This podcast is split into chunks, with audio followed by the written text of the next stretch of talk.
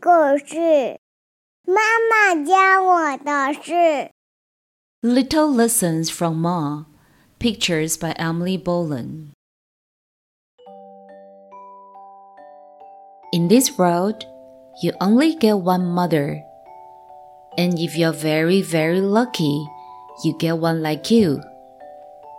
From you, I've learned you can't hide a piece of broccoli in a glass of milk.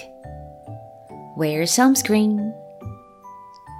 Don't order chocolate if you're wearing a white t shirt. You don't have to be afraid of Flippy Bat Wolf. If you want a kitten, begin by asking for the pony. If you go to sleep with bubble gum, you'll wake up with it in your hair. There's always a fancier scooter.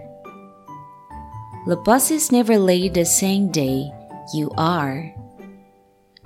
Nothing is forever, except I love you.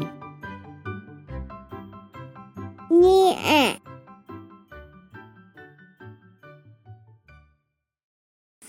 我们要不要养一只小猫呢？灰